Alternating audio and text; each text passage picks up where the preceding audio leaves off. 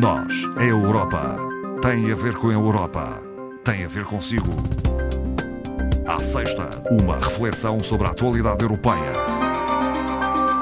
Doutora Ana Rita Barros, formadora do Centro de Informação Europeia Jacques Delors, está connosco. Muito boa tarde. Muito boa tarde, Dona Marta. A primeira uh, questão que trazemos até esta emissão tem a ver com a realização do Conselho Europeu por videoconferência, não é? E eh, particularmente incidindo sobre a questão sanitária que foi eh, debatida. O que é que podemos adiantar sobre esta questão? A questão foi o ponto focal da, da reunião. Uh, a União Europeia através do Conselho, realça a situação difícil atual, a pressão no conjunto dos Estados-membros e a crescente expectativa dos cidadãos. Mas também, por outro lado, eh, realça a capacidade da Europa e o papel relevante que tem tido, tanto no plano interno como no plano internacional. Definir como prioridades a produção e a entrega de vacinas no espaço europeu. Já sabemos que isso tem sido um problema constante nestes últimos tempos. Uhum. Vimos o comissário esta semana uh, Breton, responsável pelo mercado interno, o que não é muito habitual a visitar uma farmacêutica a poucos quilómetros de Bruxelas e a pôr um, um, selo, portanto, nas caixas, um rótulo, digamos assim, nas caixas que iam ser entregues no espaço europeu. É, de facto, um compromisso muito grande da União Europeia e o Conselho reforçou uhum. explicitamente esse apoio ao, ao trabalho da uhum. Comissão, uh, de forma a evitar estrangulamentos e a reforçar as cadeias de produção, aumentando a transparência e a previsibilidade. E esse reforço não é só na entrega, é também no fabrico, nas cadeias de valor que se têm que criar e na produção e obtenção uhum. das matérias-primas. Uhum. problema também que é crucial para a Europa. A verdade é que o fornecimento de vacinas uh, aos Estados-membros da União Europeia tem ficado aquém das expectativas e daquilo que foi anunciado.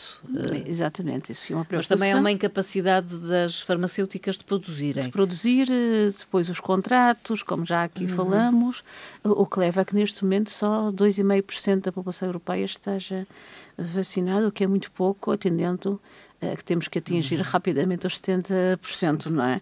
Enfim, é a situação eh, que existe, é preciso reforçar e é preciso aumentar uhum. o programa de vacinação de forma que se torne eficaz.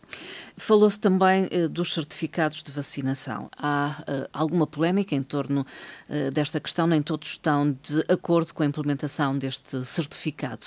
Sim, o certificado, portanto, digamos, o chamado passaporte de vacinação. Sim, sim eh, foi alvo de análise pelo Conselho, que defendeu a importância deste documento na generalidade. Eh, e aposta também não só na sua emissão física, como na digitalização.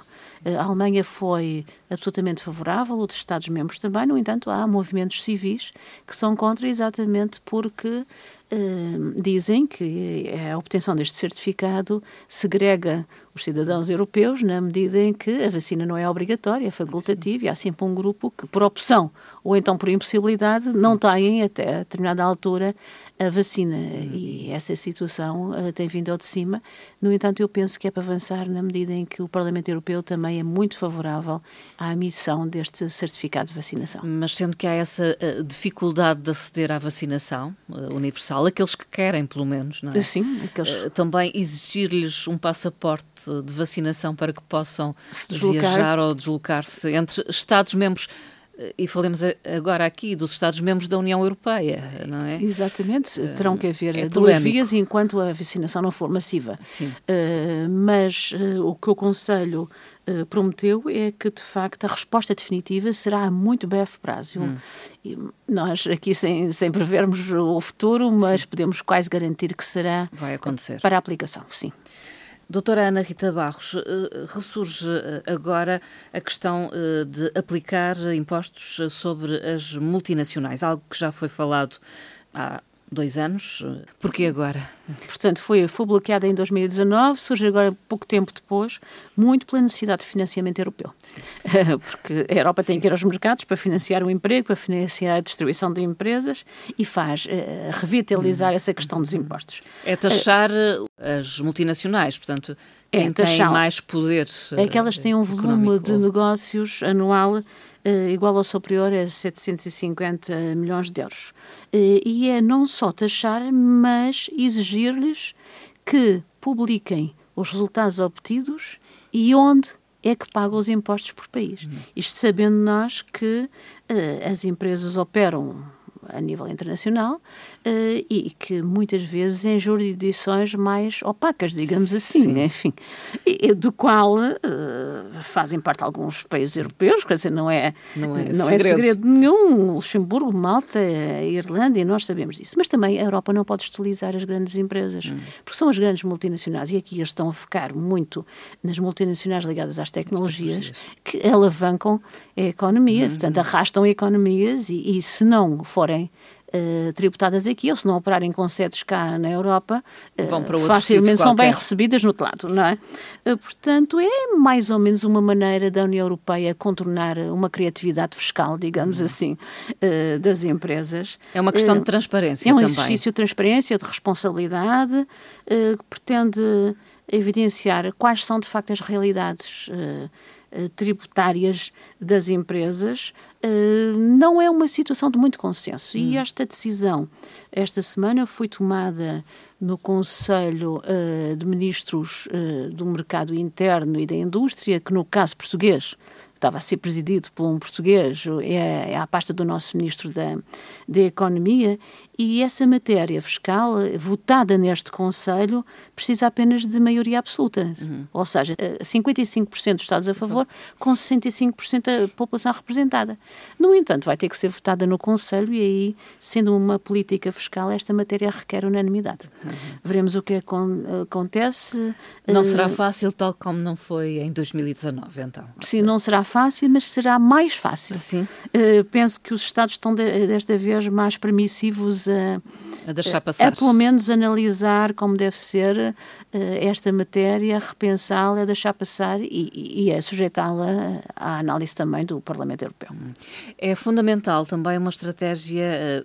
Europeia comum, portanto, para o turismo, numa altura em que sabemos que este setor passa por enormes dificuldades. É? Foi votada esta semana pela Comissão Parlamentar dos Transportes e Turismo no Parlamento Europeu, em que é relatora uma das deputadas uh, naturais da Madeira uh, e inclui o turismo e as viagens nos planos uhum. de, de, recuperação uh, e pede exatamente para que nos planos de recuperação e resiliência os Estados incluam estes sectores e até reduzam o IVA relativamente às operações uh, do sector. Hum.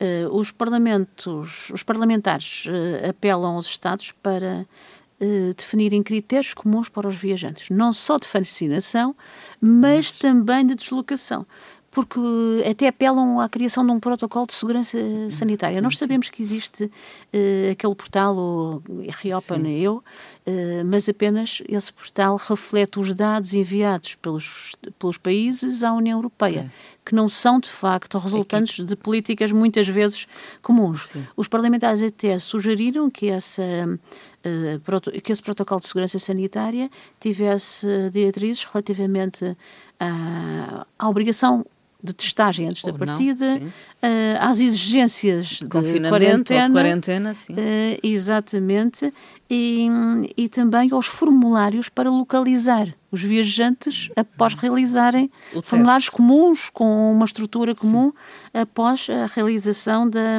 da viagem, não é?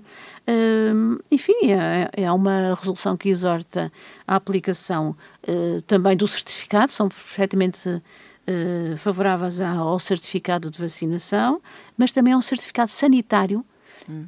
pela, aplicado às empresas do sector de turismo e viagem que transmita segurança uh, aos próprios consumidores, que é importante neste momento. Uhum. A Itália tem um novo governo uh, liderado por alguém que já esteve na União Europeia. Mário Draghi. Mário Draghi. Um governo mais técnico do que político. Sim. Algumas vezes a política por si só não é suficiente para lidar com determinadas situações. Uh, ao antigo presidente do, do BCE compete-lhe desenhar um plano de recuperação para a Itália, que é o maior dos planos de recuperação dos 27 Estados-membros, onde vai aplicar 209 mil milhões de euros de, de fundos europeus. Uh, é um plano uh, de facto de peso, digamos assim. Em contrapartida, a Itália compromete-se a encetar reformas quer no plano da justiça, quer no plano da administração pública uhum. italiana, principalmente nos processos de concessão pública, foram as advertências da União Europeia. É consensual, Mário Draghi? Bem, não é a primeira vez que foi, foi exatamente, não é um governo democrático, eleito democraticamente. Eh, há até, há até quem diga que poderá preparar as novas eleições, sendo ele também candidato a primeiro-ministro, aí sim. Mas uh, podemos recordar que normalmente os técnicos europeus são chamados nas alturas de crise em Itália, não é? Mais difíceis. Uh, em 2011 tivemos lá Mário Monti, que também foi antigo comissário, agora temos Mário Draghi. Uh, no entanto, a Europa não pode, uh, enfim, olhar se não com bons olhos para, para esta situação de Mário Draghi, e na medida que a Itália é a terceira maior economia europeia atualmente, tem um sério problema de desemprego tem uhum. questões também importantes e de solução difícil relativamente ao sector bancário. A companhia aérea, que também não é inédito, isso é comum Sim, a todos os Estados, mas a companhia aérea de bandeira é a Itália. Hum, enfim, e é preciso Uh, muito para além de gastar dinheiro, porque isso é fácil, não é? Sim. É preciso tornar o dinheiro reprodutivo, ou seja, uh, aplicá-lo de forma a que crie crescimento e riqueza. Isso já é menos fácil, não é? Não só em Itália, como em qualquer, em qualquer Estado. As últimas previsões económicas de inverno uh, colocam a Itália no penúltimo lugar a nível de crescimento dos Estados. Hum. Digamos que este será o ano da Itália. Hum. Porque. Todos os olhos estarão colocados Sim, em Itália e, porque e a Alemanha Draghi. Eh, está numa questão de um ano de mudança da chanceler. A França está-se a preparar para as hum. novas eleições. Além disso, a Itália este ano vai presidir eh, pela primeira vez ao G20, hum. ao grupo de países mais uh, desenvolvidos. Portanto, será o ano importante. Uh, a nomeação e a agitação e depois a tomada de posse de Mário Draghi trouxeram Uh, bastante confiança aos mercados internacionais. Sim, reagiram bem. Muito bem, que fez baixar logo consideravelmente o nível de classificação do risco do, do país, que é, que é a Itália. Hum. Eh, vamos eh, também eh, abordar a política monetária e as últimas diretrizes do Banco Central Europeu. O Vão banco... em que sentido? Manter as taxas Manter... atuais baixas, muito baixas, variando zero a taxa negativa de menos 0,5%, de acordo com as operações, sendo esta taxa negativa aplicada à facilidade permanente de, de hum. depósito, portanto, os Sim. depósitos que os bancos fazem no, no Banco Central Europeu. E o, era expectável a manutenção desta Por política? enquanto, sim. Eh, mas também o banco veio eh, indicar hum, nesta divulgação da política monetária que a manutenção de taxas baixas eh, é por enquanto. Ou seja, vai tentar convergir as taxas com os níveis de inflação, que têm sido baixíssimos, Baixíssimo. mas a tendência este ano será de subir e dizem que vão convergir de acordo com a dinâmica da, hum. da inflação. Segundo o banco, continuará a, a realizar aquisições no âmbito da compra de ativos eh, relativamente eh, à emergência pandémica. São 20 mil milhões de euros por mês, eh, estabelecendo como horizonte temporal março de 2022. De qualquer maneira, as expectativas é de que as taxas de juros venham a subir. Brevemente. Uhum. Brevemente, os mercados indicam isso, a subida do preço do petróleo também, uh, o que é mau para as dívidas e muito mau para as dívidas públicas dos, Estados-membros, como é o nosso. Uh, doutora Ana Rita Barros, há estudos recentes divulgados, portanto, uh, dados do Eurostat, uh, a propósito dos salários mínimos praticados em diferentes Estados-membros da União Europeia. Exato. Sendo que alguns não, não têm, não têm salário mínimo. Comecemos por aí. Portanto, 21 dos 27 têm salário mínimo uh, num conceito como o conhecemos, não é? Sim. Se não têm, podemos referir quais são os que não têm. Sim, sim. Desde logo os países do Norte, uh, que é o caso da Dinamarca, da Finlândia e da Suécia, mas também um pouco mais abaixo a Áustria, a Itália e Chipre. Mas dos 21 que têm, e Portugal inclui-se nestes, uh, temos os montantes que variam entre o mais baixo, 332 euros na Bulgária para 2.202 euros no Luxemburgo. Uh, uma diferença aparente muito elevada, 6,6 vezes mais no Luxemburgo do que na Bulgária. Mas temos que ter Mas, em conta uma correção uh, relativamente à paridade do poder de compra, isto que é, são as diferenças expressas em termos daquilo que o salário pode comprar. Sim. Ou seja, conjugar o salário com o nível de preços de cada país. E a diferença já se esbate muito, uh, já passa para 2,7 o Luxemburgo a mais, mais. do que a Bulgária. Uh, de referir que há três grupos de salários dos 21 Estados que foram estudados, que são os que têm o salário mínimo, há três grupos. Aqueles que têm os salários mais elevados, que não é surpreendente ser a França, a Alemanha, os Países Baixos, a Bélgica e a Irlanda, os que têm os, mais, os níveis mais baixos, que são os países de leste, e, e, os níveis intermédios são de 5 contra Portugal, a Grécia Sim. e Malta. Portanto, o intermédio mais. ali, uh, com bastante diferença para os mais elevados. São três grupos distintos. A terminar esta nossa conversa de hoje, doutora Ana Rita Barros, uma frase, como é habitual, esta proferida uh, por uh, Ursula von der Leyen. Exatamente. A Presidente da Comissão Europeia. Exatamente. Esta semana, numa participação virtual, uh, numa reunião chamada Global Citizen, portanto, cidadania do mundo, cidadania global, um plano de recuperação para o mundo. Uh, é assim que se chamava a reunião. Uh, e diz Ursula von der Leyen: temos de criar um modelo comum para que o mundo não volte a ser apanhado desprevenido. Cidadãos envolvidos e comprometidos podem mover montanhas. Vamos uh, tentar que não sejamos apanhados desprevenidos no futuro, como fomos por esta pandemia. É, era a isso que se referia Ursula von der Leyen, com Exatamente. certeza. E é, também a dizer que as soluções a nível pandémico é global, é porque global. senão não funciona. Todos temos que fazer a nossa parte. Exatamente. Doutora Ana Rita Barros, obrigada. Muito obrigada. Até à próxima conversa. Até à próxima.